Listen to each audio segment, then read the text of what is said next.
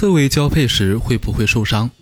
刺猬浑身长满刺，而交配时通常要有肌肤之亲。这样的话，对于刺猬夫妻来说，交配岂不是成了一件危险的事情？事实上，刺猬只在背部长满了刺，它们的腹部则是柔软的毛发，易于亲近。母刺猬尾巴附近长有两个并邻的生殖孔，在交配的时候，它的尾巴会往上翘，引领生殖孔往外往上翻，这样生殖孔就凸出来了，展露无遗。公刺猬的生殖器不是长在尾部，而是在肚子附近。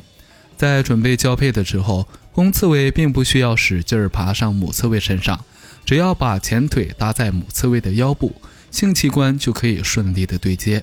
当然，这一过程需要它们情投意合，如果硬来的话，就难免要磕磕碰碰了。